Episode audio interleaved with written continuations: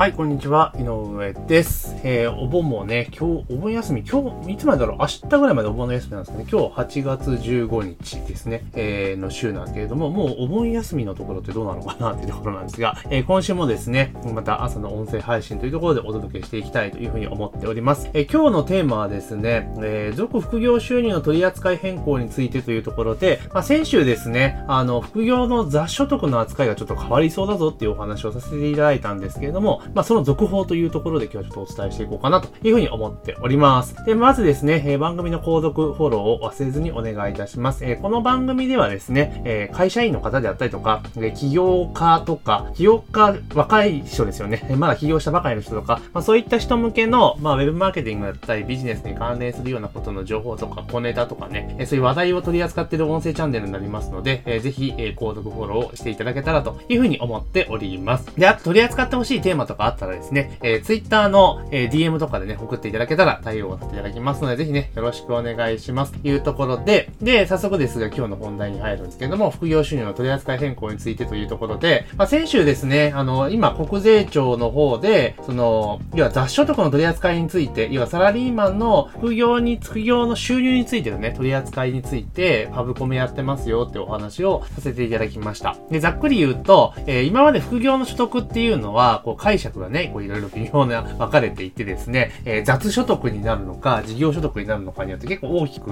えー、税制面でね、えー、変わってくるというところがあったんですね。で、事業所得っていうもので認められると、え何がいいかっていうと、例えば、え事業に関わった収入ですから、例えば売上がかかるわけじゃないですか。発生しますよね。でその売上を達成するために、売上をゲットするために、かかった費用っていうのは経費としてね、え計上できるわけですよ。で、売上から、え経費を引いた分が、え利益という形になるんですけれども、例えばこれまでであれば、事業所得に関しては、例えば、年によっては、例えば売上よりも経費の方を挟む時ってあるじゃないですか。そうするとマイナスになったりするわけですよね。で、マイナスになれば、例えばその事業所得の場合ですと、会社員やられてる方であれば、普通の給与所得と、えー、通算できるんですよ。だから例えば給与所得で、えー、500万円稼いでる人が、えー、例えば副業で事業所得として取り組んでいて、マイナス100万円ってなった場合っていうのは、その給与所得から 100, 100万円引けちゃうんですよね。ざっくり言うと。で、そうすると400万円、400万円に対して税金がかかるところなので、100万円分安くなるわけなんですよね。っていうようなスキームだったんですよ。で、それが、要は副業っていう、っていうか、事業所得っていうところの定義が、結構、なんていうか、すごくグレーというか、曖昧というか、ふわふわしてた感じなんですよね。まあ、社会通念上、まあ、常識で考えて事業と言えるのかとか、あと、継続的に営利目的でやってるのかとか、まあ、いろいろあったわけです。だけど、本人が、えー、事業だからって言い切って、で、今は始めたばかりだから、売り上げが、まだこんだけ低いんだけど、今後伸びていけますって言ってたら、やっぱ事業所得って、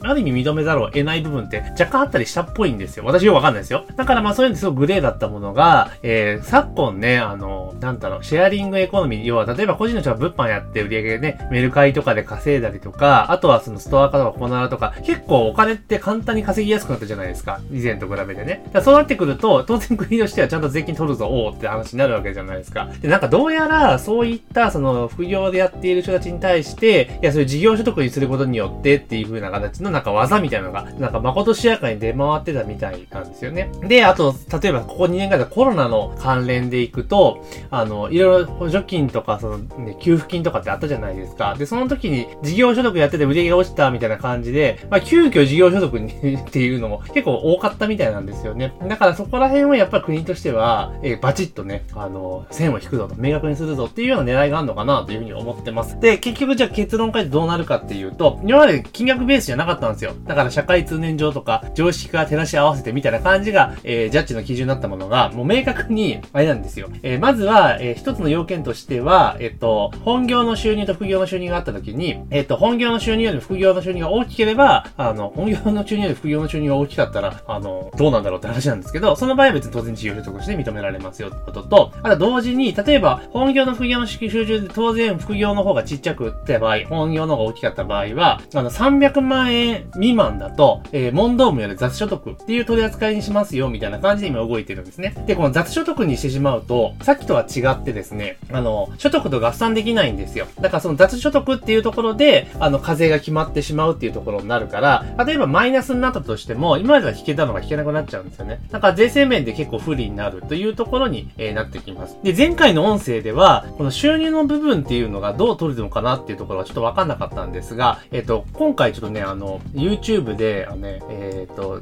公認会計士の YouTuber の山田さん、山田信也さんっていう方のチャンネルでね、オタク会計士チャンネルってやつで、やっぱこのネタ取り上げていて、で、どうやらそこのね、えー話を聞いていると、後で概要欄にね、リンク貼っときますけれども、えーどうやらですね、あの、要は、えー売上から経費をさっぴいた、私は利益の部分で見るのかなと思ったんですけど、そうじゃなくて売上の部分で見るようなことをおっしゃられてました。だから、年間で、えー300万円以上の売上があれば、売上ベース300万円あれば、まあ、事業所得として見なされるぞというところですね。300万。だから300万なので、だから1、1ヶ月ぶりに直すと25万円ぐらいの売り上げであればっていうところなんですよ。だからまあ25万円の売り上げで結構頑張ろうと思ったら、まあブログとかそういうのでも軌道に乗りはすぐ行っちゃうだろうなっていうふうに思いますし、物販だったら簡単に、えー行きますよねというところですよね。物販ってだって仕入れが大きいから、で、元手が残ん、利益はそんな残んないにしても、やっぱ売り上げがね、ドンと乗ってくれば、当然額的にはでかくなりますよねっていうところなので、だから意外と、あの、なんだろう、アフィリエイトとかでちょっとだけ稼いでる人に関しては結構不利になっちゃうけど、そうじゃなくて、ある程度の規模感を持ってやってる人だったら全然事業所得でいけるんかなっていう印象を正直持ちました。あの、売上ベースで OK ってことになればね。なので、まあだから、あの、もう、やるならやっぱりこういうのが何でもそうなんですけど、中途半端にやると結局、あれなんですよ、負担が大きくなるんですよ。だからもうやるなら結構がっつりやりきった方がいいんじゃないかなというふうに今回のね、えー制度変更を見て、えー非常に感じました。